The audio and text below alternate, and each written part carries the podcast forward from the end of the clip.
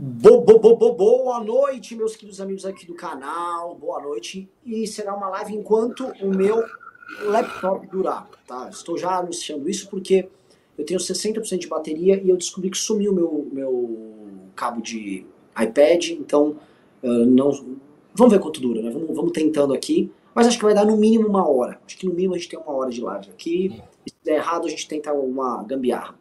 Boa noite, Ricardo. Boa noite. entende o seu momento. Então, Boa se noite, você é cliente e quer renegociar suas dívidas, aproveita agora essa oportunidade. Parecia uma propaganda do banco.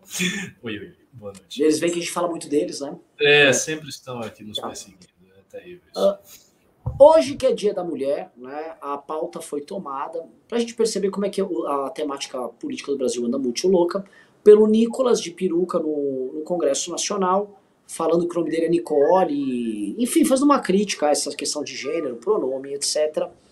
E muita gente pediu para vir aqui bater nele, tá? E eu vou fazer o contrário. eu acho o seguinte, gente. Uh, em condições normais de temperatura e pressão, a política já é um ciclo.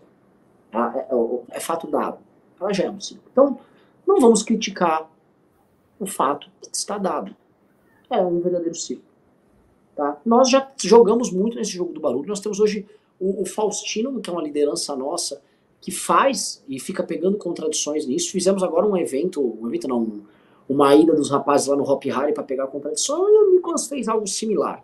Então não sei eu, eu o trouxa a ficar comprando uma briga em cima disso. Ainda que, ah, isso vai redundar em algum problema pro Lula, não sei o quê. Olha, não, mas eu acho que é o seguinte, muita gente está falando desse tema Brasil afora, entendeu? E na verdade, é o seguinte, este tema dos pronomes, esse tema da agenda trans é um tema tão bizarro, tão bizarro, tão grotesco, que seria muito tosco da minha parte tratar essa ação do Nicolas como estúpido ou inócua. Ele tomou o debate do Brasil hoje, ele vem fazendo um mandato baseado nisso.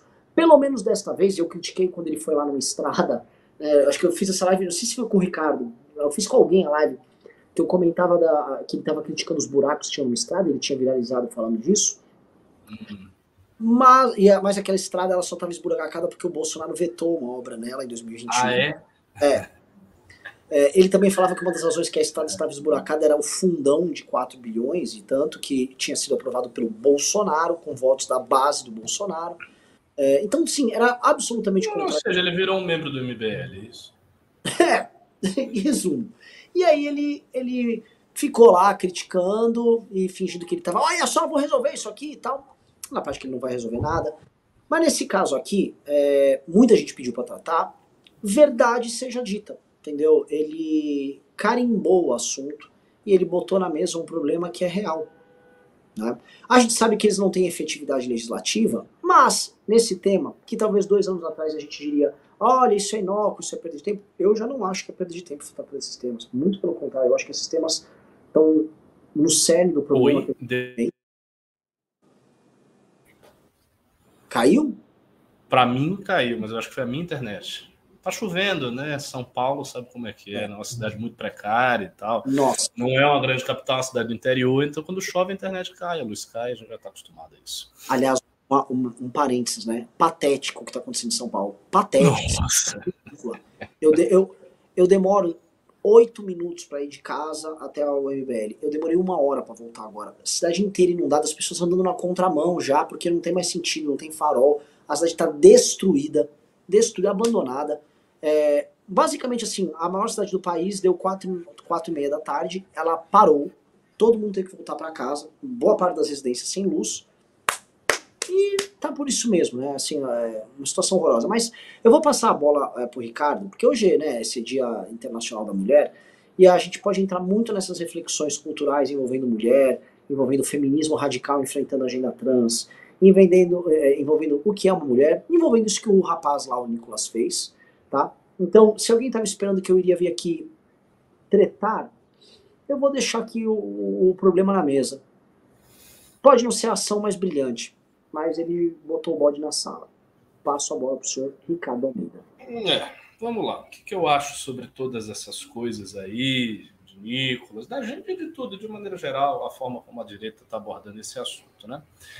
Enquanto estratégia retórica para chamar atenção para um problema, tudo que tem sido feito, inclusive da nossa parte, da parte do próprio Nicolas agora, de todo mundo, é válido, funciona, é uma forma inteligente, assim, criativa de fazer a coisa acontecer, né? Chama atenção. É, nós mesmos aqui já tivemos a oportunidade de fazer uma live, os dois vestidos de mulher, e ficamos duas horas fazendo gracejos com isso e tal. E tudo isso tá ok, isso coloca um problema, isso viraliza, muita gente fala do assunto. Qual é que é, para mim, a grande questão aí que envolve todas essas pautas? É que chamar a atenção do problema não é a mesma coisa que entender o problema, que ser capaz de enfrentar o problema e que compreender que há uma pauta e que o assunto é complicado. É, quando se fala de agenda trans, ou até mais, assim, de agenda feminista, de questão de agendas de costume de uma maneira geral, nós estamos nos referindo a movimentos, alguns deles, que têm uma longa duração histórica.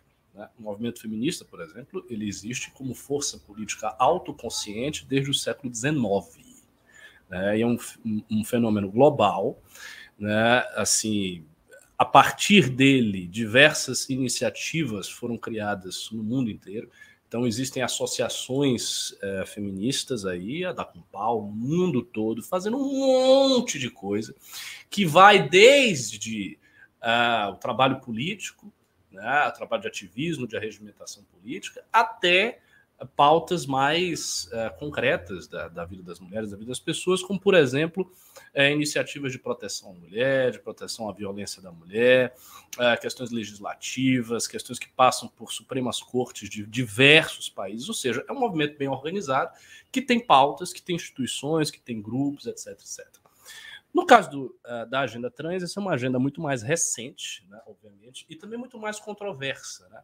Porque se a gente olha o movimento feminista, certamente as reivindicações iniciais da, das primeiras ondas do feminismo são reivindicações que quase todas as pessoas de hoje aceitariam como válidas. Então, por exemplo, o voto feminino, a extensão do sufrágio, a possibilidade das mulheres estudarem em instituições de ensino superior, a possibilidade das mulheres terem o mesmo tipo de educação que os homens têm, tudo isso são conquistas que já foram sedimentadas na história do Ocidente e seria muito estranho se alguém viesse com a ideia de tentar demover essas conquistas, dizer, não, veja bem, as mulheres não devem votar, isso foi um grande erro, elas não devem estudar nos meus colégios dos homens, elas não podem frequentar a faculdade de engenharia e medicina. Uma pessoa que trouxesse essas reflexões a sério que buscasse implementar isso a sério seria considerado um louco, né? seria considerado um reacionário completamente fora da realidade, porque essa não é a realidade que nós vivemos. Uh, sobre a questão trans, é, como eu disse, é uma pauta muito mais recente, mas ela traz é, uma constituição similar à de todos esses movimentos. Ele é um movimento, existe um movimento trans, existe um trabalho de base com os transexuais, existe uma reflexão que está em artigos científicos, que está em instituições, que chega na academia, que chega na sociedade. Né? Para vocês terem ideia, uma das principais proponentes aí da teoria queer, que é a Judith Butler, é uma filósofa aclamada internacionalmente né? e está por aí, né? em vários seminários, enfim, dando, dando palestras de tudo que é lugar, em colóquios e tal. E qual é o grande problema da abordagem da direita, que é um problema da direita internacional e um problema nosso e que a gente vai ter que enfrentar em algum momento. Esses atos como o que o Nicolas fez ou que o Faustino faz, eles são interessantes, como eu disse, são válidos para chamar a atenção do problema, mas eles não são a mesma coisa que entrar no problema. Porque entrar no problema exige algo mais do que isso, se você realmente pretende enfrentar a questão e não apenas se destacar para um público de senso comum que considera que essas coisas são bizarras. Se você quer só isso, e os bolsonaristas, veja só, os bolsonaristas não têm, nunca tiveram, nunca terão pretensão de enfrentar nenhuma questão de forma objetiva. Eles não fazem isso, eles não querem isso e eles não têm nem esse horizonte, eles não têm nem essa reflexão. Então, o negócio dos bolsonaristas é aparecer e ponto, final. Essa é real. Tanto é assim que houve quatro anos infelizes de governo Bolsonaro e os próprios conservadores, alguns conservadores até que eram bolsonaristas, reconheceram que não houve avanço de pauta moral nenhuma com Bolsonaro. Então, o governo Bolsonaro em termos de pautas conservadoras, ele não fez nada. Nada foi substancialmente alterado nesse sentido. Não houve, por exemplo, nos quatro anos de governo Bolsonaro, um enfraquecimento dessas pautas na esquerda. Não houve nenhuma mudança legislativa significativa. Você pode dizer, não, é, foi uma série de leis que passaram no governo Bolsonaro e daí teve esses efeitos. Isso, não, isso simplesmente não aconteceu. Então, o governo Bolsonaro reflete a pouca preocupação sincera que o bolsonarismo tem com todas essas questões. A preocupação deles é aparecer, ter like, ter voto em cima do senso comum conservador, e é isso, ok. Só que isso não resolve o problema. Então, isso, o que, que isso significa? Significa que você tem um movimento que está avançando na sociedade, que avança na sociedade brasileira, que é informado por uma literatura amplamente estrangeira, proveniente, como a gente já demonstrou em relatórios do clube, principalmente dos Estados Unidos, das universidades norte-americanas. Essa agenda está avançando, ela vai avançar ano após ano, década após década, e o senso comum conservador vai ficar inerme olhando as coisas acontecerem. Dito isso, o que é que vai ser necessário né, fazer? Né? Eu não acho que, primeiro, não acho que essa seja a função do MBL, porque a gente aqui do movimento, a gente também não pode querer é, tentar abraçar o mundo com as nossas pernas. Então, assim, não são todas as coisas que precisam ser feitas na direita, todas as pautas que nós vamos poder é, enfrentar. A gente não tem condição de fazer. Veja, nós temos para fazer, para vocês terem uma noção, a gente tem que reforçar a, a base financeira do movimento, constituir o um movimento como um movimento de massas, criar, quer dizer, a revista já está criada, mas desenvolver a revista, colocar a revista nas bancas, desenvolver o clube, fazer uma série de mini docs, esclarecer um monte de gente, formar o nosso partido, criar um, um livro amarelo, criar a teoria de governança, botar um presidente lá, criar os nossos deputados, botar os deputados federais, criar a bancada, fazer os vereadores, criar capilaridade, resolver problemas das oligarquias, ou seja, não dá, não dá para resolver todo o problema. Sabe? O, o universo de problemas que a esquerda organizada no Brasil nos impõe é muitíssimo superior à nossa capacidade de resposta. Então a gente não vai conseguir resolver essas coisas todas. E seria de se esperar, seria bom né, que fora do MBL houvesse alguma seriedade da parte do resto da direita para enfrentar isso aí. Até porque, detalhe, o resto da direita é maior do que o MBL. O Partido Novo é um partido rico. É um partido que agora está usando né, o dinheiro do fundo ali, o rendimento, tá? mas é um partido que tem grana. O partido, o partido tem mais de 100 milhões de reais em caixa para usar. Isso é dinheiro para caramba. A gente nem sonha ter essa grana. Né? Ah, o bolsonarismo é um, é um movimento grande. O bolsonarismo já é um movimento de massas, embora não seja organizado. Ele tem vários deputados federais eleitos, não é nenhum nem dois. Nós temos um, que é o Kim Kataguiri. Então, assim, é de se esperar que, seria de se esperar, aliás, que alguma solução concreta viesse desses atores, viesse do Partido Novo e viesse do bolsonarismo.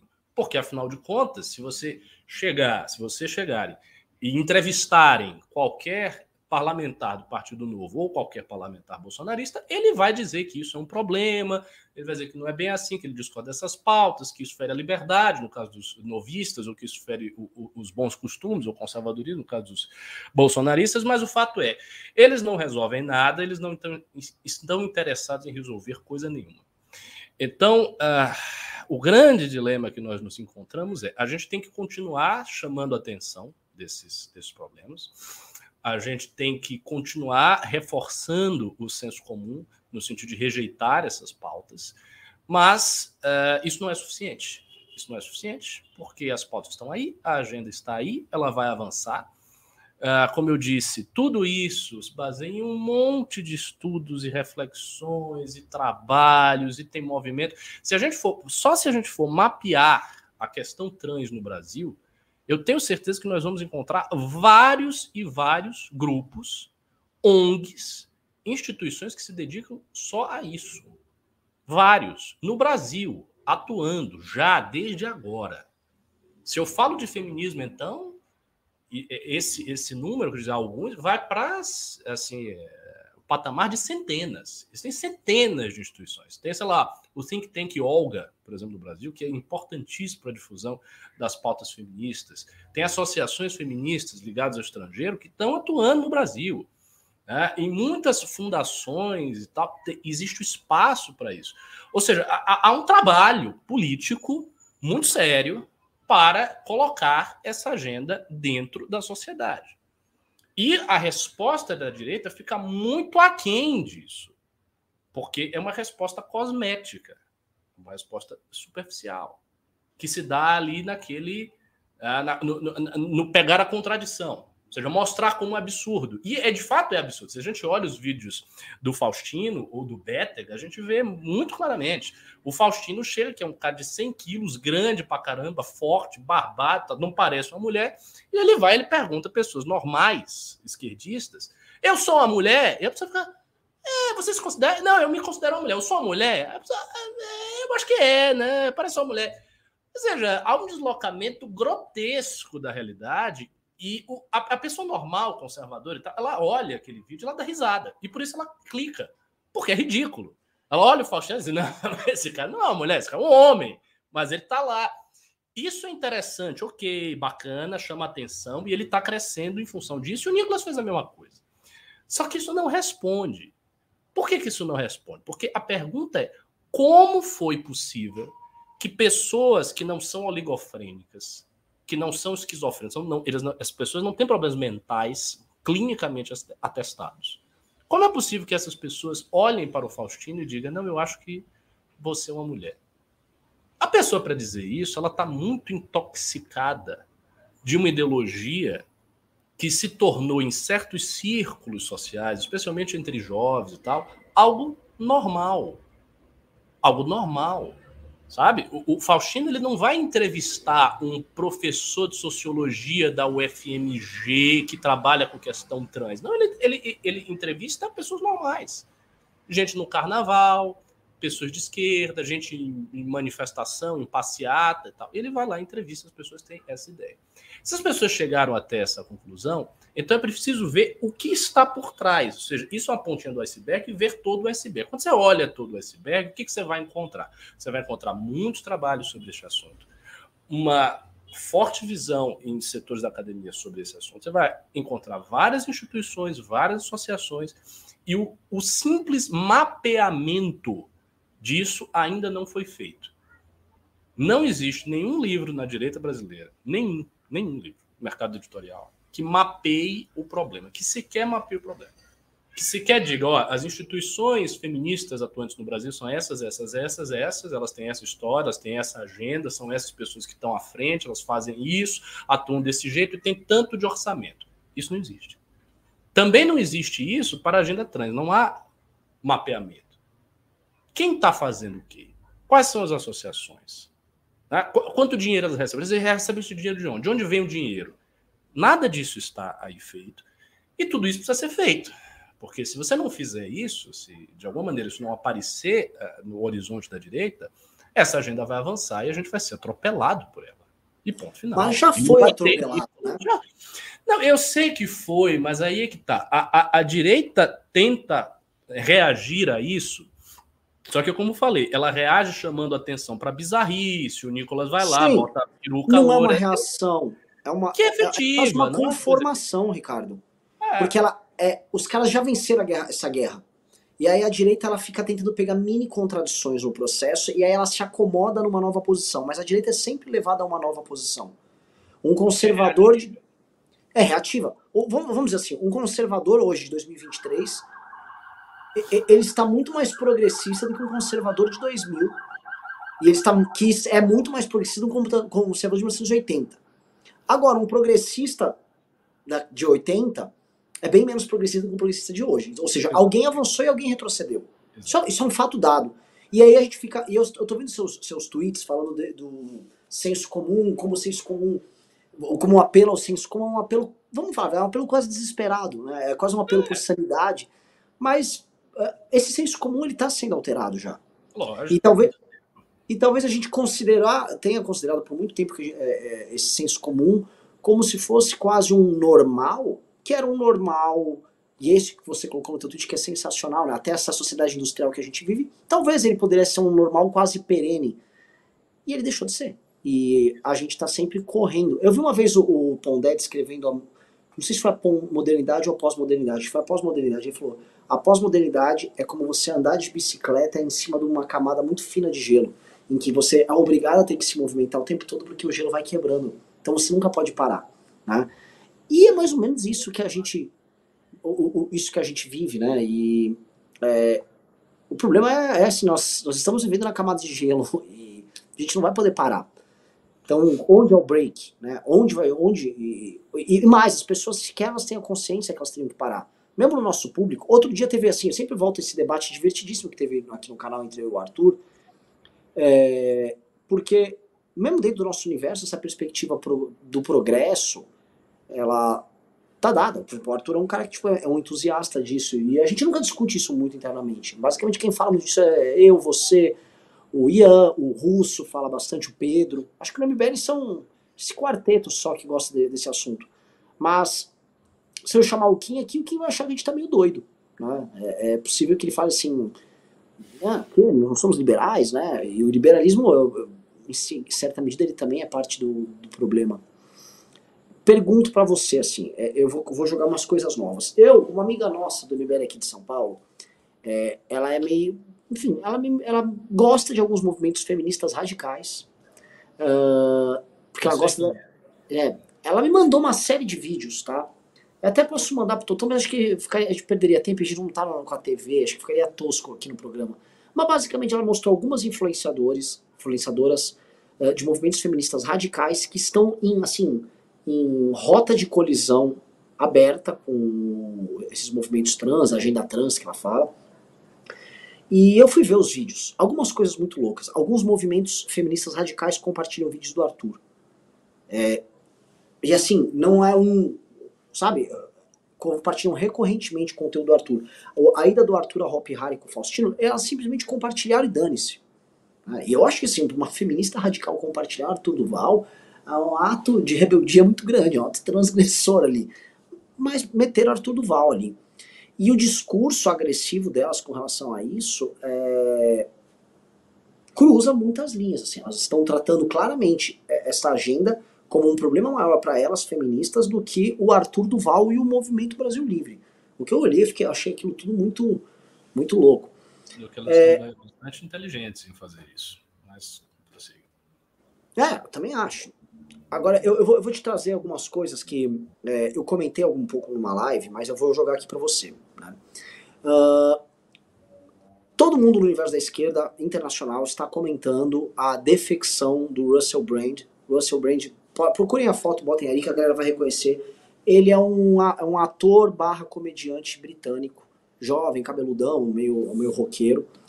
Uh, e ele, que sempre foi um cara progressista, ele começou a ir para outra linha, né? Ele começou a vir bastante pro lado de cá com uma crítica muito dura aos progressistas, a ponto de defender hoje abertamente, por exemplo, o Brexit, usando a crítica da direita mais ou menos populista lá na, na Inglaterra, de que ó, a população não aguenta mais viver com uma burocracia que não tem nada a ver com a vida dela, mandando ela de cima para baixo. Onde ele foi parar? Que eu acho que assim, eu vou te falar assim, o roteirinho do que eu tô vendo na, na é esse aí. Vocês devem conhecer, já devem ter visto esse cara, o Russell Brand. Uh, ele estava falando disso simplesmente no programa do Bill Maher, que é outro cara que alguns de vocês devem conhecer, que é um apresentador de talk show progressista, democrata, ok? Ateu, bem ateu todinho e tal, que gosta de fazer piada com religião. Este Bill Maher, ele simplesmente só faz piada com agenda woke, cultural woke, e ele montou um painel que tinha o Bernie Sanders, o Russell Brand e um cara dessa linha bem woke. E eles fizeram um 3 contra 1 contra o woke. O próprio Bernie Sanders, que é um cara muito ligado em assuntos de emprego, é um cara um socialistão mais, mais, vamos dizer, mais material, assim, mais materialista aí na, na tratativa dos problemas, que sempre foi o, aberto para ser progressivo, também não vou, não vou criar aqui, não vou dar uma porta muito grande de saída pro, pro Bernie Sanders, mas eu vi, e como é que eu descobri este vídeo? Eu vi este vídeo no perfil de Instagram do vocalista do Strokes, que é uma banda que eu acompanho, quer dizer, acompanhava, que é o Julian Casablancas, que é progressista demais, nojentamente, asquerosamente progressista. É, é quase caricatural. E o Julian Casablancas estava compartilhando críticas à, à, esquerda, a essa esquerda progressista vinda de outros esquerdistas. Tá? Eu comecei a olhar, e eu, como eu tô vendo isso, eu, eu, eu não acredito, eu sou, da, eu sou bem negativo aqui. Sou, eu acho assim, é quase imparável esse processo. Mas eu tô começando a ver que certas reações estão vindo do outro lado. Né? E essas reações, em geral, vêm de figuras brancas, né? verdade precisa ser dita. No universo negro, eu vejo do pessoal do Moro, David Chappelle e Chris Rock mas pessoas brancas que já entenderam que nesta nova brincadeira que eles entraram, eles estão começando a tomar na tarraqueta. Estão começando a ver que a brincadeira está ficando ruim para eles, que eles estão sendo alvo de cancelamento, que eles perderam espaço para fazer humor, que o monstro que eles foram plantando começou a ficar grande demais, né? O jacaré que você ficou alimentando lá no, na tua casa, o jacaré ficou grande e quer te devorar. Eu queria perguntar para você essa dinâmica, Ricardo, tá? Antes de voltar pro Nicolas, porque assim, para mim tá dado que pô, eu tô vendo essa dinâmica começar a acontecer. Até que ponto essa dinâmica vai rolar? Até que ponto essa dinâmica... Até que ponto isso aqui é, um, é uma reação desesperada de alguém que ainda não entendeu o que está acontecendo?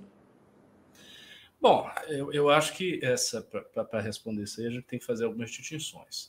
Se eu for falar de feminismo radical, eu vou lhe dizer que esta contradição, essa inimizade, é uma inimizade que está no cerne da questão em se tratando de feminismo radical. Por quê? Porque, para a perspectiva feminista, para boa parte da perspectiva feminista, a agenda trans é um desafio que homens estão fazendo às mulheres, e isso tem implicações de rebaixamento das mulheres, são implicações bastante graves. Por exemplo, quando a gente vê né, nessas competições esportivas, competição de atletismo, vôlei, basquete, tudo mais, mulheres trans ganhando os maiores destaques, sendo os maiores pontuadores, ganhando os primeiros, os primeiros lugares, isso é de cara um problema para as mulheres, mulheres, biologicamente falando. Então, qualquer agenda feminista que não aceite a subjetivação extrema da condição da mulher, ou seja, a ideia de que é possível qualificar determinadas pessoas como mulheres, mesmo que elas não nasçam com uma base genética feminina, ou seja, é um homem que se transformou, que fez um processo, ou que não fez, ou que se vestiu como Faustino e é visto como mulher, para uma agenda feminista que não faça essa subjetivação da condição da mulher, isso sempre será um problema. Então, acho que as feministas radicais, e não só elas, é uma parte do feminismo, vai entrar em choque com os trans necessariamente. Necessariamente. Não tem como escapar. Porque o, o avanço da agenda trans é um avanço da agenda que se faz às expensas, que se faz às custas de um papel feminino. Né? Quando a feminista quer que se ampliem os lugares para a mulher, ela quer maior participação das mulheres e tal, ela quer maior participação das mulheres nascidas mulheres. Ela não quer maior participação dos homens trans. É diferente. É como você, sei lá, tem uma cota. Aqui no Brasil, por exemplo, tem uma cota para mulheres na política. As feministas radicais são a favor. Lógico, elas são a favor disso. Mas se nessa cota começam a entrar vários trans, e aí políticos que são homens resolvem se declarar: não, eu sou uma mulher. Portanto, eu tenho que estar na cota aqui do partido. Por que não? Eu sou uma mulher, ah, mas você não fez nem cirurgia, você não teve tratamento hormonal, você não fez nada. Não, mas eu sou uma mulher, me declarei como mulher. Sei lá, o Kassab, ele resolve botar uma saia, ele diz, eu sou uma menina. É complicado isso aí. Ele virou uma mulher? Quer dizer, qualquer político agora se diga uma mulher, ele vai entrar na cota da mulher. Então, perceba, essas coisas entram num problema semântico e eu acho que é estruturalmente um problema para as feministas radicais. Beleza. Para esse outro pessoal aí, o que eu vejo já é mais acidental. E eu acho que as pessoas podem mudar de ideia com o tempo. Não elas propriamente, mas a, o, o, campo que elas representam, pelas razões que a gente já comentou no início da live. Como o consenso progressista ele vai cada vez mais em direção né, às, às tendências, assim, digamos assim, vanguardistas disso, então é possível imaginar que essas contradições elas sejam aplacadas quando as vanguardas progressistas puxarem todos esses elementos da esquerda para o seu lado. E aí eu não vejo uma contradição essencial, como existe entre né, o direito feminino e o direito dos trans. Então, nesse segundo caso, eu acho que é uma reação um pouco frágil. Ela pode mudar, né? essas pessoas podem ser levadas aí a roldão. Por exemplo, você pega aí toda a controvérsia que se formou em torno das declarações da J.K. Rowling, a escritora de Harry Potter. A escritora de Harry Potter está longe de ser um conservadora, ela não é conservadora. Ela é uma progressista, na realidade. E ela fez algumas declarações em defesa das mulheres contra a agenda trans. E ela começou a sofrer vários cancelamentos, vários e vários cancelamentos. Né, cancelamentos, até gente examinando a obra dela para ver alusões à África. É, as pessoas começaram a pensar na obra da mulher, várias coisas, para tentar apontar contradições, tentar cancelá-la. Isso aconteceu, está acontecendo com ela. É, nesse caso aí, como eu disse, eu acho que é uma coisa que não segura. A terceira coisa que eu queria dizer é o seguinte: embora exista esse avanço e tudo, mas tudo isso não é natural, no sentido de que a água é H2O, o céu é azul, o sol se põe nasce. Não é assim. Essas coisas são sociais e elas foram criadas, elas foram feitas. E tudo que for feito, tudo que foi feito pode ser desfeito. O que foi feito pelo homem pode ser desfeito pelo homem. O que, que eu estou querendo dizer com isso? É essa marcha que parece uma marcha quase que inevitável das coisas. Inexorável. Inexorável, no não é uma marcha propriamente inexorável. Nós não estamos falando de fatores naturais que estão além do poder de transformação do homem. Nós estamos falando de transformações históricas e sociais, que, portanto, podem sim ser modificadas. E eu acho que o princípio do enfrentamento sério, esse tipo de coisa, que o movimento conservador, em termos globais, não faz, porque também boa parte da direita internacional é um pouco como a direita brasileira, não tanto, assim, não tão gravemente. Ricardo, mas... é um pouquinho melhor, mas assim. Um é isso mas tem esses mesmos hábitos de não enfrentar a questão a fundo, de se manter na superficialidade, de, de querer aparecer com essas micro contradições e daí crescer. Essas coisas estão aí, né? Essas coisas estão aí no mundo inteiro. O movimento conservador norte-americano é assim, o movimento europeu é.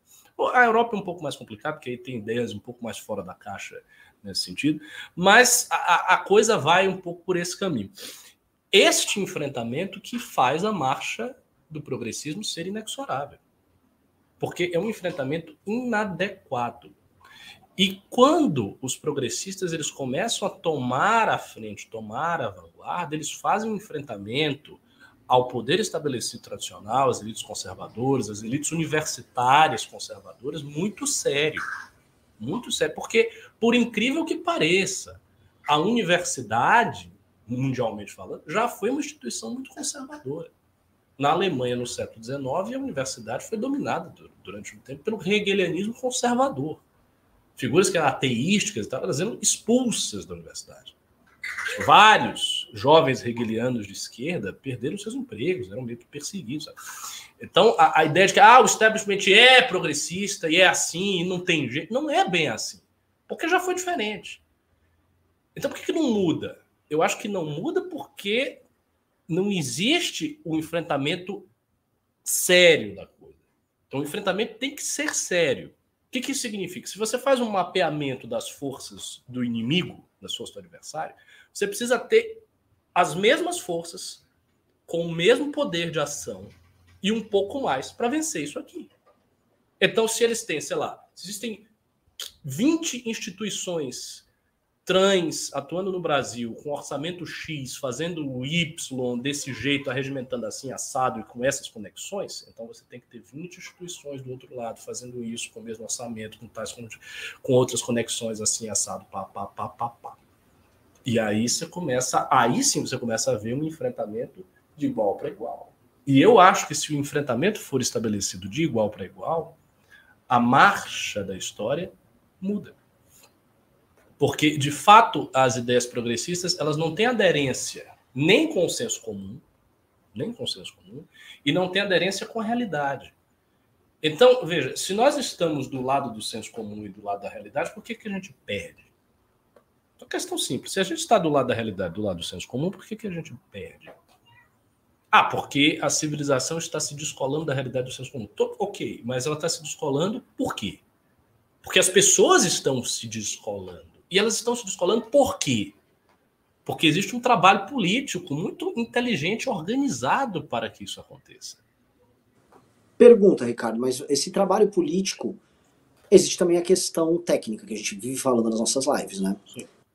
Privilegia esse caminho. De alguma maneira, o caminho da esquerda ele tem uma simbiose com o avanço técnico, inclusive econômico da sociedade que a gente vive.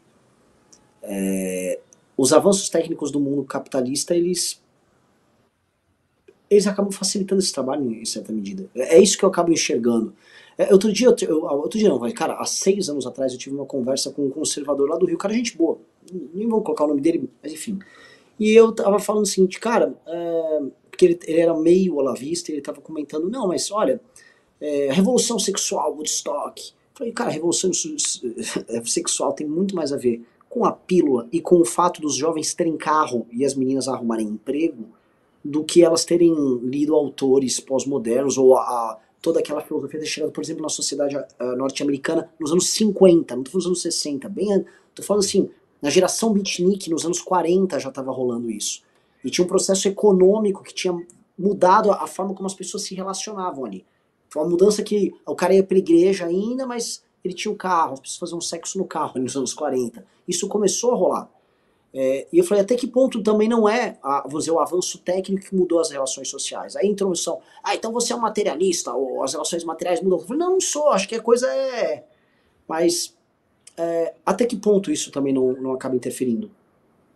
Eu acho que, é, assim, a gente pode pensar uh, em termos de longa duração, mas na curta duração não é bem assim. Por quê? Eu estou lendo um livro da feminista, da Beth Friedan, que foi uma das mais influentes autoras feministas dos Estados Unidos. Ela escreveu um livro chamado Mística Feminina. Nesse livro, ela prova de forma muito bem provada, muito robusta, porque ela traz uma grande quantidade de casos, ela vai examinando caso a caso. Tá? É um livro de 500 páginas, assim, bem detalhado ela prova o seguinte: ela prova que a geração de 1920, 1930 nos Estados Unidos, em termos de pauta feminina, era mais emancipatória do que a, do que a geração pós-Segunda Guerra. E ela vai mostrar o seguinte: ela vai mostrar que em inúmeras universidades norte-americanas, de uma maneira geral, no sistema universitário norte-americano, começa a se estabelecer teorias funcionalistas leituras da teoria de Freud, leituras antropológicas, que se convertiam em cursos, olha só, em cursos para as meninas se casarem, arranjarem bons maridos, terem filhos, etc, etc. Houve todo um esforço dos Estados Unidos na geração pós-segunda guerra para isso acontecer. Segundo ela, isso foi uma coisa negativa, por quê? Porque criou da parte dessas meninas que viviam nos subúrbios com seus maridos perfeitos, com seus filhos, etc, etc, um vazio existencial. Elas terminavam abandonando as carreiras, não viam futuro nas carreiras e se voltavam para uh, dentro de casa. E ela vai mostrando que as taxas de natalidade elas começam a subir muito. Aí você pode dizer, ah, mas isso aconteceu pós Segunda Guerra, isso é um fenômeno normal. Ok, é um fenômeno normal. Só, só que ela vai mostrar? Ela vai mostrar que o aumento disso em outras, outros países do mundo não foi equiparável ao aumento que aconteceu nos Estados Unidos. Nos Estados Unidos foi muito mais. E por que, que foi muito mais? Porque a sociedade inteira se organizou neste sentido. E aí, quando você lê o livro, você percebe, uau, existia um establishment conservador nos Estados Unidos na década de 50 a respeito dessas questões. E esse establishment levou certas práticas sociais, certos comportamentos, para um estado anterior ao que era praticado em 1920 e 1930. Essa é a tese dela. Então, isso aconteceu. E isso recrutou um monte de gente desde grandes empresários, uh, editoras de revistas feministas, femininas, não revistas feministas, revistas femininas, revistas voltadas para as mulheres, sociólogos, sociólogos funcionalistas. Ela faz assim um estudo muito detalhado das forças conservadoras que estavam nos Estados Unidos impelindo as mulheres a terem essa forma de vida. E essas forças tiveram sucesso nesse período. Depois a coisa virou. O próprio livro da, da Beth Frieda foi bastante influente na, na, na virada da corrente, veio a Revolução Sexual dos anos 60, a coisa mudou. Mas isso aconteceu.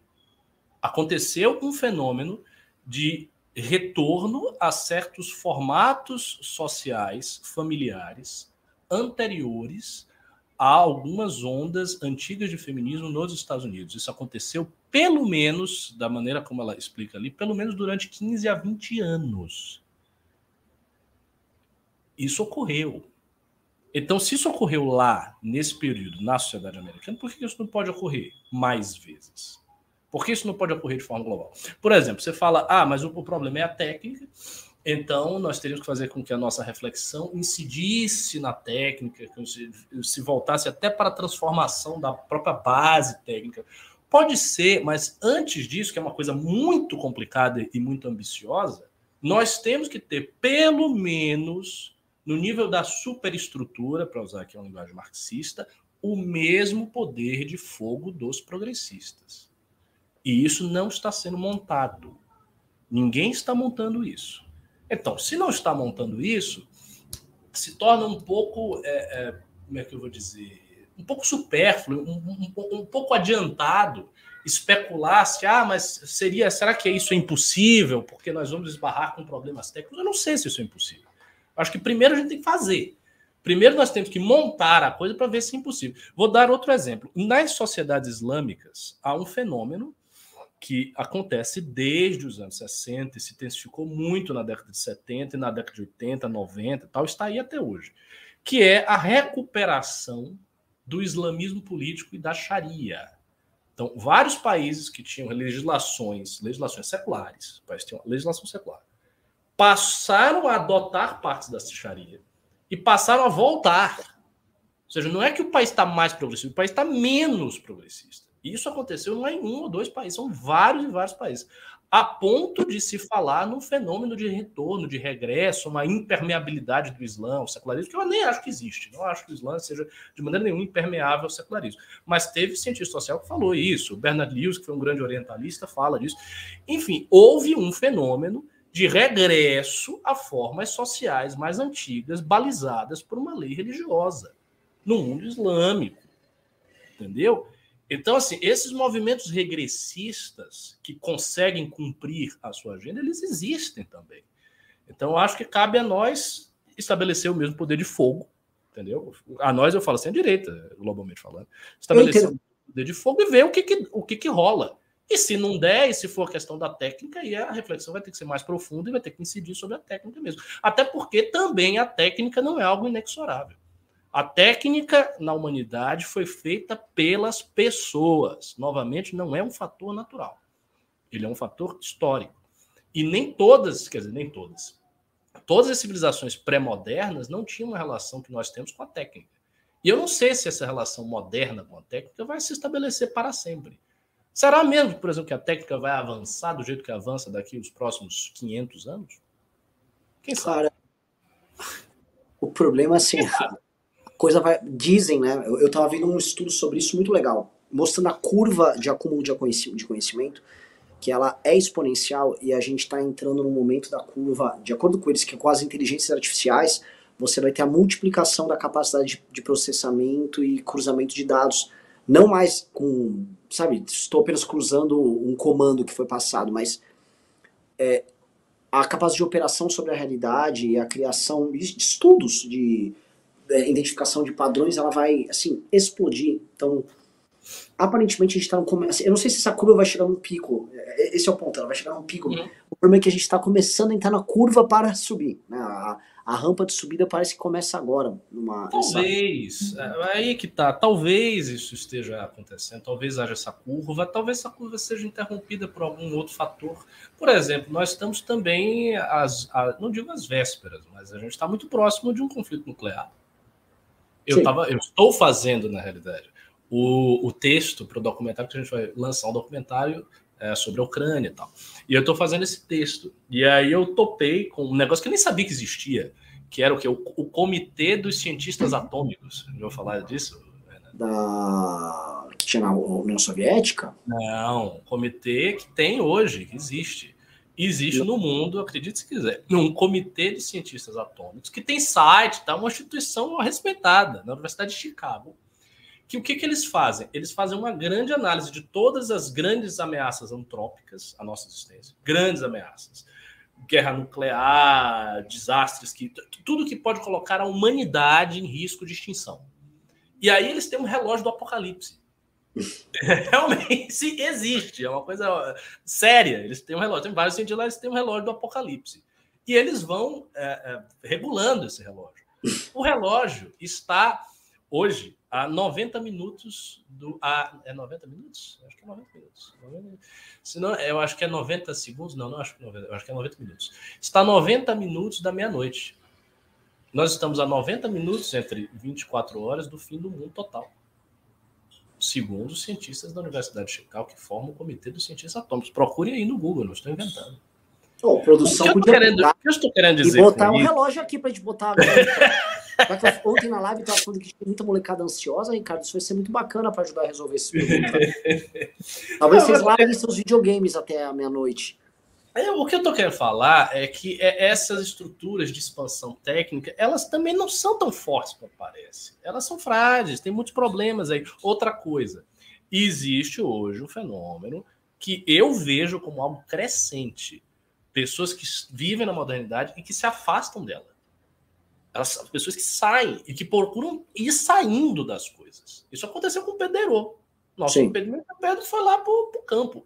Tem um monte de gente que está fazendo. Não é pouca gente, não. Quando eu fui lá para Bahia viajar, eu fui no rito indígena e tal. E eu conheci uma comunidade alternativa. Uma comunidade enorme. Uma comunidade enorme, cheia de gente, um monte de gente lá. E as pessoas estão muito afastadas da tecnologia. Elas têm internet e tal, mas elas estão morando no campo elas estão vivendo lá, estão fazendo as coisas lá, elas não querem saber de muita tecnologia, elas estão lá, no meio da floresta. E isso está acontecendo em, em níveis grandes. Então, muita gente está sendo, muita gente está exausta com a, a, a sabe, as pressões que toda essa tecnologia exerce sobre nós. Posso talvez, por exemplo, chegue ao ponto, só para encerrar, já, talvez chegue, chegue ao ponto, por exemplo, você ter um celular e ficar conectado no celular como a gente fica conectado, que isso seja considerado coisa de plebeu. Que gente com grana, gente Sim. rica, gente com condição, sejam pessoas privilegiadas para não estarem tão conectadas. Já pensaram, pararam para pensar nisso? Até porque...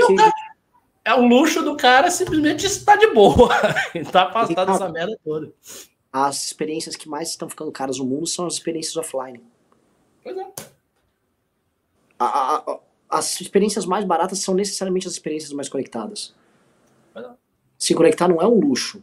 É, é, é. Se conectar, pelo contrário, até pelo ganho de produtividade que a conectividade te dá, ela necessariamente barateia certas coisas. Tanto que o mundo que o Klaus Schwab fala é o mundo que você não precisa ter uma propriedade para ser feliz, por exemplo. Né? Que a o mundo da conexão, do estou aqui, pego um Uber, é, eu alugo a casa que eu moro e vou compartilhar cômodos e bens com outras pessoas, tudo é compartilhável. Justamente é esse mundo hiperconectado, é o mundo da tecnologia e os donos desses meios de produção, eles podem simplesmente não ligar para isso, eles podem viver experiências que eles não precisam disso. Né? Mas e aí é que tá. Mas os ricos têm as suas propriedades, tem as Sim. casas, tá lá, Sim. o cara de campo, bonitinho, o cara vai, tá a lancha dele, tem o palacete dele, tem uma biblioteca, tem um monte de coisa física. Só Sim. que isso, veja, isso subverte um pouco a lógica, por quê? Porque a, a, as, as camadas mais é, ricas da sociedade, du, durante todo o período clássico da modernidade, desenvolvimento da indústria e tal, foram sempre camadas que estavam à frente da tecnologia, que usavam os artefatos. Os artefatos técnicos mais avançados estavam lá. Talvez se inverta. Talvez os artefatos mais complexos, técnicos, estejam na mão do pobre e o rico viva uma vida um pouco mais, menos carregada de tecnologia, se essa tecnologia for tão desumanizante como parece que está sendo. E isso é importante por quê? Porque isso muda um vetor da modernidade clássica, que é as camadas mais ricas estão sempre à dianteira dos processos técnicos? Talvez não. Talvez ele esteja para trás, ele crie o processo técnico, tem uma empresa de software, não sei o quê, para os outros. Sei lá, o Elon Musk, ele quer criar robôs, não sei o quê, mas talvez ele viva numa casa no futuro que não tem robô nenhum. E a casa dele tem empregados físicos, sei lá, chineses que ele contratou, e ele está muito feliz de ter os chineses Bom, fazendo as coisas para ele, entendeu? Esse fenômeno quase pop de ir para o campo e prescindir do mundo moderno, de comer carne, de comer orgânico, de você. Orgânico é caro. Farm, farm to table, isso tudo é caro. Isso tudo é coisa de rico. Né? Isso tudo é caro. E isso é um... Olha, posso falar, tá uma bela live, tá uma bela live, meu Deus, só que eu vou pedir pra galera deixar like aí na live, tá? Dedo no like. Vamos lá, dedo no like. Uh, tá maravilhoso o papo, eu acho que é muito bom, porque assim, estamos escapando da pauta política comezinha. E vou falar a verdade, Ricardo. Não há pauta política alguma para se tratar. Eu fui ler o que tá sendo tratado, não tem nada sendo tratado no Brasil. Sim, sim, sim. Não tem nada. Então, eu, assim, eu posso falar, por exemplo, ah, da aventura do Arthur e do que a gente fez agora com relação ao MST, mas vai sair um vídeo, né? E assim, a equipe tava preparando lá um documentário, até avisando pra galera do, do clube, vai vir um documentário de uma hora, tá? Sobre isso. Estão editando agora, então a gente vai soltar no canal do Arthur uma não, coisa. Vai para o clube, não vai ser. Tipo... Não, não. O vídeo vai um vídeo de uns 15 minutos no Arthur. Porque também não dá para soltar um vídeo de uma hora, porque o Arthur precisa viralizar esse vídeo. Claro. Com o principal: ação, tiro, é, índio vagabundo, criminoso, tudo, tudo isso vai ter lá. Agora, a gente tem um material que é tipo assim: o Arthur, o Arthur encontrando o Bétega e o Faustino, e eles filmando, se encontrando, indo para o aeroporto, brincadeiras, galera olhando feio pro Faustino vestido de mulher, avião chega, encontra o Sandro, chega a molecada na Bahia, eles indo no restaurante na Bahia, tudo. Então a gente vai fazer um vlog, e aí coloca todas as entrevistas e vai fazer um vídeo de uma hora, que eu acho que assim, essa é a experiência que a galera no clube pode ter. Que eu acho que é uma experiência tesão para conhecer não só a missão que a gente teve, as ideias que a gente defendeu, a causa que a gente, pô, os meninos correram risco lá, mas também as pessoas por trás disso, a diversão. O Arthur caiu numa cratera, né, eles bateram o carro lá. É, eles, ah, é? é? eles, assim, eles caíram numa cratera, viu uma cratera na estrada, eles caíram dentro da cratera, o, o, pneu ele quebrou pela metade. Eles tiveram um acidente na estrada, assim, em bom português eles se acidentaram. E tiveram que. Assim, o carro ficou inguiável, eles tiveram que devolver o carro. Até o Arthur arrumou uma briga com a Localiza, que até, trata os clientes como lixo, né? E aí eles tiveram que assim pegar mototáxi, tiveram que se aventurar à noite para resolver e deram o jeito deles, deu tudo certo. Então uh, vai sair o vídeo, mas enfim, uh, coloquei isso aí pra galera ficar alerta aí, a galera do clube. Outro dia eu tava tendo uma discussão interna com a galera do clube sobre liberar os conteúdos ou não para o público de fora. Falei, gente, fiquem tranquilos que compensações sempre haverão. Assim, compensação vai rolar o tempo todo, porque a gente precisa e quer melhorar o clube e é um produto que só vai crescer. Uh, aliás, passamos de 4 mil usuários no clube, né, e entrando galera e tal, e vamos que vamos. Uh, prosseguindo, então, pedi o like na live. É, eu não quero sair desse tema do feminismo, né? E eu vi que é por causa do título que a gente colocou, que é um título provocativo, uh, vieram algumas pessoas aqui defendendo o Nicolas e tal, papapá. Tá? Então, se você que está aqui chegou para ouvir a gente falar do Nicolas, a gente, uh, eu trouxe aqui, tipo, olha, nem vou criticar muito ele, ele trouxe o, Ele levantou essa pauta, como eles sempre fazem, e o Ricardo fez todas as ressalvas necessárias. Do, tudo bem, beleza, ele levantou uma pauta, mas não há um enfrentamento real ao problema. Não há um enfrentamento concreto, objetivo ao problema. Não há nenhuma estrutura de poder foi alterada mediante essa ação, nada foi organizado, além do número de likes nas redes sociais do Nicolas uh, após isso, e uma, um ganho de consciência das pessoas por conta do problema, a, oportunidade bem aproveitada. Que eu acho que é, é, literalmente só a camada mais externa de todas, que é a camada do marketing é, de massa via redes sociais. Então eu, eu quero voltar para esse ponto que você levantou, tá? E Vou também é, levantar, porque você a gente tem um documentário que está no clube que é do Kurt Siavin, e eu joguei no grupo nosso da Nacional um, um, último texto que ele tem no blog dele, né? Em que ele comenta esse problema da direita é, e o problema assim, ah, não, gente, olha só, vou, eu vou pegar o raciocínio dele aqui, eu vou jogar para você, porque eu acho que é o assunto que, acho que é o assunto que talvez que você mais goste nessa parte de sobre a direita, né? Ele fala, olha, existe uma historinha na Lituânia que era o seguinte: havia uma grande árvore de carvalho no centro da cidade, Aí um sujeito louco foi lá e cortou a árvore de carvalho, né? Aí a população da cidade ficou, ah, meu Deus, e agora, e agora? E aí todo mundo na cidade se organizou, porque eles amavam a árvore lá de carvalho. Vamos levantar a... a vamos reerguer, vamos replantar, vamos tentar replantar a árvore mesmo, vamos dar um jeito. E o pessoal se organiza. E aí veio um velho senhor, ele olhou, ele pegou lá a bolota, que é a fruta da árvore de carvalho, guardou umas 10 bolotas no bolso e saiu andando. E o recado era bem simples: olha só, não adianta você querer salvar a árvore que já foi tombada. Você tem que saber como plantar algo novo que possa ser, vamos dizer, parte dela, mas algo novo vai precisar surgir daí. E ele vai explicar assim: não adianta vocês nos Estados Unidos ficarem esperando que o DeSantis agora vai fazer um novo projeto educacional, porque ele está só arranhando a superfície do problema e trabalhando só com marketing. Não adianta você só ficar infeliz porque ele vai combater a cultura woke né, nessa, nesse aspecto marqueteiro, porque o problema ele não, não está sendo tocado. É, e eu acho que isso vai muito na linha do que você está falando também. Né? É aí onde ele vai. Ele, ele volta para a contracultura e vai explicar o trabalho. É, ele não resumiu todo a isso, mas ele chega num exemplo para jogar uma provocação. O trabalho que uma editora que teve nos Estados Unidos, que uh, trouxe inúmeros autores europeus, autor, uh, produto é, literário, romances e tal, para os Estados Unidos na época de 40, 50, 60, e eles também publicaram toda a geração Beat é, o papel que esses caras tiveram na construção do que foi o movimento de contracultura nos anos 60 nos Estados Unidos, na revolução que teve na Universidade Americana nos anos 60 e 70, na publicação de livros que continuaram, e como isso era um movimento que era intelectual, mas também era um movimento pop dentro dos formadores de opinião em São Francisco e Nova York. E ele falou: esses caras não estavam preocupados em popularizar porcaria nenhuma, eles só queriam pegar as pessoas que importavam em Nova York e São Francisco. E eles trabalharam criando um movimento cultural uh, no seio da sociedade americana. Ele acha que as coisas são necessariamente top-down e que você precisa fazer essa criação top-down. E, e aí ele provoca o DeSantis. DeSantis, você quer fazer isso, mas por que você não começa a fazer uma universidade? Universidade mesmo. Você está falando de investir zilhões ali, por que não tem aqui na Flórida uma universidade? Faça então uma universidade com grandes professores conservadores, tragam eles para cá, todas essas pessoas existem, mas não existe uma iniciativa que alguém bote grana e faça isso. Porque ele deu um exemplo, ora, ele falou assim, Harvard já é progressista desde quando ela foi fundada, ela sempre foi progressista. Parem de se iludir, ele falou. Então, por que que não, por que que não é feito isso? Então, DeSantis, você só tá brincando numa... Ele joga essa provocação, só que é uma provocação que existe lá, e gente, lá a, a direita ainda tem grana. Imagina é. é Porque ninguém quer fazer esse a porra do trabalho concreto. E olha só, aqui, aqui em São Paulo, vai para dar um exemplo, existe a Universidade Presbiteriana Mackenzie, que ela era famosa nos anos 60 por abrigar o CCC, o Comando de Caça aos Comunistas. Né? Ela sempre foi considerada uma universidade conservadora e hoje ela não é nada disso.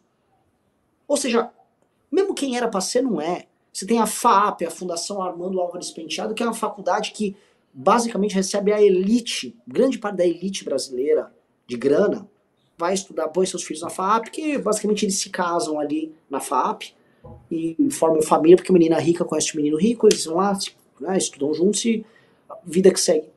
Não tem um ensino conservador na FAP. O Pondé até tentou alguma coisa lá. Então, até, até poderia haver meios para isso, ninguém tenta. E o lance é, é o seguinte: se não há essa vontade, vamos esperar isso de quem? Sabe? É, é, é, tem um problema aí, tem um problema de mentalidade na, na liderança do, dos movimentos de direita. E, por que, que é a direita americana, que tem gente séria, e sempre teve gente séria, gente séria interessada, por que, que eles nunca foram tão a fundo nisso, cara? Essa é a pergunta que eu me faço, sabe? Eu não sei. É, ou se é, se é, um mero erro estratégico, porque grana é abundante para esses caras. É, a grana é assim, é abundante.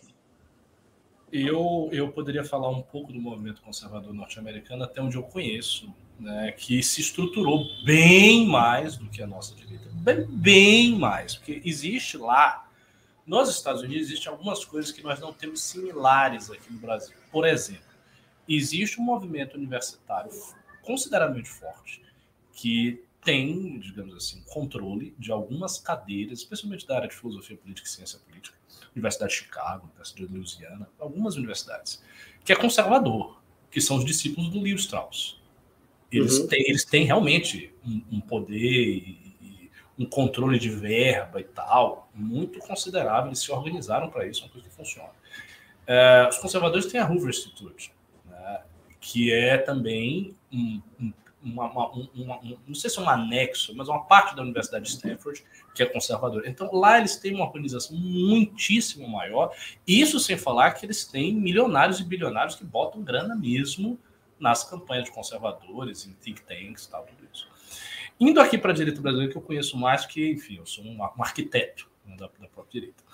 O que, que rola? Uh, aqui a gente não tem porque não há interesse, e eu acho que é, é, a ausência desse interesse né, me faz acreditar que não existe compromisso verdadeiro dessas pessoas com as suas pautas alegadas. Então, assim, todo mundo, ah, eu sou conservador, essas coisas me doem, então, mas dói mesmo. Será que dói mesmo? Primeiro, a gente sabe que o conservador é muito hipócrita. Começa já por aí. Ele está fazendo tudo aí no, no escondido. Então, assim, o, o, nível de adesão dele daquele discurso já não é muito forte. Porque se ele está fazendo tantas coisas escondidas, pelo menos. Mas tudo bem, hipocrisia, eu sou a favor da hipocrisia. Defendo a hipocrisia, porque eu acho que eu sigo a máxima de La Rochefoucauld, que foi um grande escritor francês do século XVII. Ele diz: a hipocrisia é a homenagem que o vício presta à virtude. Porque ao ser hipócrita, você mantém os critérios, você não busca destruir os critérios todos para forçar um sincerismo da sua má conduta. Então a hipocrisia é uma coisa legal, no fim das contas. Mas existe esse engajamento político sincero, verdadeiro, grande, assim, passional, a pessoa mata e morre por aquilo? Eu duvido muito. Eu duvido muito. Eu olho, por exemplo, a biografia de algumas lideranças comunistas e me impressiona muito o que, o que as pessoas fizeram. Pega Rosa Luxemburgo, sempre cito esse, esse exemplo da Rosa. A Rosa Luxemburgo, aos 18 anos, ela estava presa. Ela que organizou o Partido Polonês desde tipo, 17, 18 anos, ela foi para cadeia 18 anos. Ela tentou fazer a revolução na Alemanha, ela foi assassinada. Então, assim, era uma galera muito convicta daquelas ideias e que estava disposta a ir para cadeia, a ser assassinado, a ser degradado, a passar fome, a passar todos os as dificuldades impossíveis e imagináveis em nome daqueles ideais. Tá? Então é uma galera que estava muito profundamente vinculada àquele negócio. Eu olho, por exemplo, os progressistas atuais, eles já são bem menos, é já uma coisa muito mais lúdica, já uma coisa muito mais estética, mas tem muita gente progressista que é bastante, sabe, tem uma, eu pego o PT, o PT, os caras antigos do PT, os caras vão, fica ali, o cara vai pra cadeia, sai da cadeia fica. E tem um monte de militante de 30 anos, 40 anos, o cara fica ali. Você pega já o, o a gente, o MBL, e a coisa mais fácil é a pessoa do MBL que sai do MBL, não gosta mais, saiu, abandonei, não quero mais saber. Isso é muito fácil. Então, o vínculo que a pessoa tem com a instituição é muito fraco. Porque se por coisas miúdas, coisas muito pequenas, as pessoas estão abandonando o barco, é então porque elas nunca estiveram muito no barco. Essa é a conclusão. Porque, sabe, coisas muito pequenas. Tem pessoas que abandonam núcleos do MBL e a gente faz um esforço na academia para isso não acontecer. Por coisas muito pequenas. Sei lá, o Renan gritou comigo. Aí o cara sai do movimento. O cara fica com raiva. Não, porque o Renan me gritou. Mas aí o Renan lhe gritou, aí você abandona o negócio. Sabe? Os comunistas iam para cadeia. Eles eram degradados, o cara ficava lá. No comunismo, tinha gente que, olha só, tinha gente que era perseguido pelo próprio Partido Comunista. E o cara continuava naquele negócio, ele voltava da perseguição, ele tentava se reabilitar perante o partido, e o cara ficava lá. Estou falando perseguição física, tentar matar, matar a família e tal. Então, assim, o, o nível de compromisso é muito baixo. Dito isso, o que, que dá para fazer? Porque a pergunta é o que, que dá para fazer, dado que é assim. Eu acho que a regimentação e organização é uma coisa fundamental. Por exemplo, a gente não vai ter na direita brasileira, vai ser muito difícil. Não vai ter uma geração de bilionários, milionários que bote grana para fazer. Isso não vão. Não vão. Isso não vai acontecer. Sabe, esperar um sonho dourado, o cavalo branco, isso não vai rolar. Então o que, que a gente tem que fazer? A gente tem que se financiar. Então, a gente cria o clube para a gente se financiar. Se o MBL tiver muita grana, o MBL mesmo faz as coisas. Cria um instituto. Né? Vai, se, se organiza. Porque há uma quantidade de pessoas que está dispersa. Então tem que pegar essas pessoas e começar a organizar, enfiar elas nos lugares certos, elas começarem a fazer as coisas e começarem a construir. Eu acho que se isso for feito de forma muito paulatina, entendendo a complexidade dos problemas, a gente consegue fazer muita coisa. A gente pega, por, por exemplo, no futuro, agora não, já não tem condição de fazer. Mas no futuro, a gente mapear essas pautas todas, ter, sei lá, cinco funcionários, cinco funcionários, cinco funcionários, com um salário, sabe, dois mil reais cada um, isso dá 10 mil reais de gasto. Você tem cinco funcionários e a tarefa do funcionário, pessoas inteligentes que sabem fazer pesquisa, é mapear os adversários no detalhe. Você vai mapear todas as instituições feministas do país. Você vai mapear todas as instituições da pauta X. Você vai mapear a, o, o, os vínculos ideológicos de todos os professores universitários dessa, dessa, dessa, dessa matéria em todas as instituições federais do Brasil. Isso você consegue fazer. Se você tiver tempo suficiente e fizer essa pesquisa minuciosa, você faz um mapeamento de todo mundo. Você chega em cada pessoa por pessoa. Você pega todas as instituições. Ó, as instituições quais são? Pega a lista total. Procura saber. Você mapeia todo mundo. Você faz isso. Isso é possível de ser feito e não é tão difícil assim. Isso eu falo assim, simplesmente para ter clareza. Depois, você cria, você precisa criar as forças, as contraforças. Né? Você tem uma força X, você tem que criar uma força Y do mesmo peso que ela para virar. O que, que precisa? Aí daí você pensa a solução e vai. Essa, esse trabalho de construção, ele é viável. Se a pessoa quiser fazer, a pessoa faz. É porque, como eu estou dizendo, a direita não tem compromisso suficiente para querer fazer isso. E ao não ter esse compromisso, ela vai vendo os seus valores sendo pisoteados pelos seus adversários, ela vai vendo ela perdendo espaço, perdendo espaço, perdendo espaço, e fica chorando no fim das contas. Ah, mas não dá, mas ah, aconteceu, os progressistas. Por exemplo, o, as pessoas falam muito, né? Não, porque os professores são sempre de esquerda. Ok, os professores são de esquerda nas escolas. Por quê? Porque pessoas de esquerda fizeram aquelas faculdades, se formaram e se tornaram professores. Se você tiver um contingente de 30% de pessoas de direita fazendo aquelas matérias e que se formam, elas serão professores. E só isso aí você já vai mudar tudo. Por que não tem? Porque as pessoas não querem fazer as coisas. Se você pega, você, você vai arregimentar, nós vamos arregimentar. Tem quantos, quantos alunos entram em todas as faculdades do Brasil? X. Quantos se formam Y? Quem são essas pessoas? São tais. As pessoas formam assim. Eu quero agora criar uma força aqui de 20% disso aqui. E eu vou. O que, que eu vou fazer? Eu vou fazer intencionalmente. Porque o fluxo na esquerda não é também tão montado assim. Eles não são montados assim. É uma coisa meio que natural, que a coisa vai acontecendo. Claro, quando se formam certos consensos universitários, o cara fica ali. Mas não é montado desse jeito. Mas se você vai lá e você começa a montar, você consegue fazer. Tudo se consegue fazer, desde que você queira fazer e monte, olhe e tal. Então é isso que eu acho que é o caminho. Agora, se não for desse jeito, aí também não adianta reclamar. Entendeu? Aí o Nicolas vai ficar botando a peruca loira dele, vai ter um monte de voto, vai ficar ganhando dinheiro, vai ter um, um, mandato, depois ter o segundo mandato, depois ter o terceiro mandato. Quando a direita estiver embaixo, em termos ideológicos, aí ele abandona a direita, vira um cara do centrão, esquece a ideologia, e daqui a, sei lá, 10 anos o cara já mudou de time, já tá falando em outra linguagem, já esqueceu essa porra toda, já tá vivendo a vida dele. Sim, sim, sim. Grande que é Ah, veja só, por isso que eu sempre falo isso, eu vou retomar isso aqui. O governo do PT tá indo mal. Graças a Deus. É para todos vocês, tem 2.400 pessoas. É para todos vocês, quando acabar essa live, você se ajoelhar no chão, olhar assim para Deus se você é cristão, se é crente, e você agradeça que isso acontece. Porque o que, o que salva a continuidade do trabalho da direita brasileira é o PT ir muito mal. Porque se o PT vira o jogo e ele começa a ir muito bem, você vai ter um problema ideológico sério.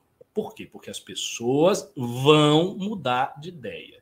E quando as pessoas mudarem de ideia, quando o cara que é o influenciador bolsonarista vê que parte do público dele já mudou de cabeça, o cara muda junto. Porque ele não vai educar o público, ele não está interessado em educar ninguém. Ele não vai ficar dizendo A quando o público está dizendo Z. Ah, mas porque eu tenho a minha opinião, então eu posso perder esse público, é a minha opinião. Ele não vai fazer isso. Ele vai mudar. A gente vê isso interna hoje, a gente vê isso internamente na direita. Muito comum. O cara tem uma opinião, dentro do campo da direita, mas ele muda completamente, vai para outro campo, porque diz o contrário e entra na contradição, não quer saber. Por quê? Porque ele sente que o público está indo para esse caminho. Então ele vai, o público vai para lá, ele vai para cá. E se esse público começar a ir para a esquerda? Ah, não, isso é impossível. Não é impossível. Não tem nada de impossível. O Lula teve 80% de popularidade. Lula teve 80% de popularidade com quem? Com a população brasileira. Se ele teve 80%, ele teve muito mais do que metade do país. ele teve boa parte do país gostando dele. Não estou dizendo que isso vai acontecer, porque eu acho que o PT não vai bem. Mas se o PT fosse, e se a popularidade do Lula for para 60, for para 70, o que, que isso significa? Significa que ele virou a cabeça de algumas dezenas de milhões de pessoas. Entendeu? E isso afeta a infraestrutura básica de toda a direita, que são os centenas, milhares de influenciadores de médio porte e grande porte, que replicam o discurso. Essas pessoas serão automaticamente pressionadas por uma mudança de cabeça do seu público. E daí esse discurso todo começa a se dissolver rápido, e se dissolve rápido. Isso pode estar acontecendo em quatro anos, cara. É, tem esse risco existe. Olha, uh, baita, baita raciocínio. Mas assim, é, quando a gente olha o que seria o trabalho a ser feito, eu concordo com você que existe a possibilidade de ser feito. Eu acho que a possibilidade está toda dada. E, e, se a gente olha também para exemplo de outros países e de outras matrizes ideológicas, trabalhos colossais estão sendo feitos no mundo inteiro. Sérios trabalhos colossais estão sendo feitos em muitos lugares, inclusive em países complicados. Eu peguei ontem um vídeo sobre a política é, de repopulação da, da Hungria, que o Orbán... Hum, você viu? Eu comentei uma vez. O cara tá basicamente cortando impostos sucessivamente pro número de filhos que uma família pode ter, né? E funciona. E, e funciona. Né? Você cria um estímulo econômico real nisso. Isso foi imitado agora, o Donald Trump fez um discurso em que ele dá a linha do que seria um governo novo dele, Achei engraçado, que o Trump é sempre cheio de coisas megalomaníacas. Não sei se você chegou a ver esse vídeo. Ele, ele fala, esse, ele coloca essa como uma das propostas para resolver a questão previdenciária. Ele fala em criar novas cidades do nada. Ele quer usar o dinheiro dos Estados Unidos para investir na criação de mega cidades. Ele quer investir em carros voadores. Então, assim, ele tá realmente, tipo, né, é igual o muro dele e tal. Uh, mas ele já pega elementos que outros lugares estão aplicando. Esse exemplo do Orbán, da Hungria, é um exemplo de, que, de algo que vem funcionando. Né? E realmente eu acho, o que eu acho que assim, inteligência aplicada e vontade de longo prazo não são coisas tão fáceis de se conjugar.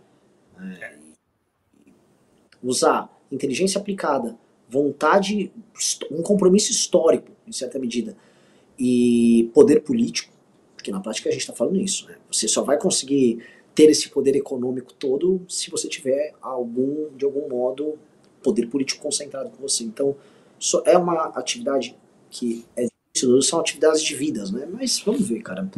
Também uh, não podemos ser totalmente pessimistas. Vamos ler Pimba? Bora. Deixa eu ler Pimba aqui. Mas que bom que você viu esse negócio da, da Hungria, porque assim, isso está funcionando. O cara virou ali o braço e está nascendo Sim. húngaro. Está nascendo mais húngaro do que o resto da Europa. Hum. Tem outra coisa também, enquanto você está pegando os pinhos, você está vendo, né? Uh, enquanto você está vendo, uh, na medida que as coisas ficam muito intensas, resoluções muito intensas também aparecem. É um uhum. detalhe. É, os conservadores reclamam, mas a vida das pessoas tá uma vida tá ok. Ah, o progressista lá, nossos filhos estão ficando. Também ninguém está olhando muito a educação do filho. Entendeu? Você bota o filho lá no colégio, você está trabalhando, você tá fazendo outras coisas. Não tá aquele negócio, eu vou morrer. Sabe? Sim. Tá uma guerra, o míssil vai explodir aqui agora. A, a, o senso de urgência também nasce da, do acirramento. Sim. O acirramento. E não tá assim nada, assim, tá delicioso viver no mundo de hoje. Essa é a real. Não é. Não é. É, vamos lá, vamos ler os pimbas aqui. O Diego Souza disse: Vocês conhecem bibliografia barra autores que se aprofundaram na relação do homem com seu trabalho através da história? Com a Revolução Industrial e o conceito de carreira, isso parece ter mudado radicalmente. É, tem um grande autor que se aprofunda bastante nisso, chama-se Karl Marx. Né, Romeu de Louca, mano. Também comecei a ver no Twitter alguns gays indo contra essa agenda trans com o divórcio entre os LGB e os TQ+, inclusive com a hashtag Drop the T and LGB without T. Olha só. É. O Gesiel Duarte disse sempre boas lives com formação clássica, Calvan Santos e Ricalvo Almeida. O Maranhão News disse: Renan, eu fiz um Insta para questionar e cobrar políticos no Maranhão, além de apoiar a formação do partido da candidatura do Danilo. Peço ajuda para crescer nas redes e ter mais força para entrar aqui. Maravilhoso. Guzmán disse: elas são bonitas porque são loiras. Jack disse: Com quem eu falo para mudar minha assinatura do MBL de 60 para 30? Tentei no suporte e ninguém respondeu. Manda uma mensagem pro Faustino no Instagram, Faustino RN, por favor. Cássio disse: Espera, o Pedro Deiron é um playboy mateiro, então? tipo isso. Mas não é um playboy, né? O Pedro Deiron já é um homem de idade provecta. É, o termo playboy é um termo pejorativo. O playboy é. implica, via de regra, que o cara seja, por exemplo, um menino herdeiro rico. O Pedro é um cara isso. já 40 anos de idade, que veio de uma família boa, mas assim, a, a grana dele ele construiu ele. E a carreira dele é bem pública e bem notória. O Davi Dias disse: ficar de fora do Clube MBL é como se um empresário iraniano que investiu tudo em calça jeans feminina. É, é, não. Ficar de fora do Clube MBL é como ser um empresário iraniano que investiu tudo em calça jeans feminina uma semana antes da Revolução Islâmica. Muito bom isso aí. E cinco pessoas entraram no clube. A gente tá sem o placar, mas cinco pessoas entraram no clube aqui. Foi só isso de pimba, produção? É, não teve muito, não, mas eu acho que teve um pouco mais do que isso, né?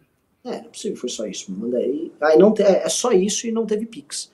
Então, assim. É, não, é, é a, gente, ah, é, a gente fica aqui uma hora e tanto falando e tal, que tem que construir, vocês não querem botar o dinheiro. Se vocês não querem botar o dinheiro, então vocês fazem o seguinte: vocês entrem no MBL, pelo menos. Sim, vim membro. Eu só aceito dois tipos de pessoa no MBL, essa é real. Quem bota grana ou quem bota o suor. De preferência, quem bota o suor e quem bota grana. É melhor ainda. Para quem não bota grana nem bota o suor, Aí, cara, aí você tá fazendo a gente palhaço. Sim, sim. Uh, então é isso, galera. Vamos que vamos. Obrigado por todo mundo que entrou no clube. Obrigado por quem mandou pimba. Foi um programa muito legal. Valeu, Ricardão. Vamos aproveitar o caos da cidade. Valeu, galera. Fomos. Tchau, tchau.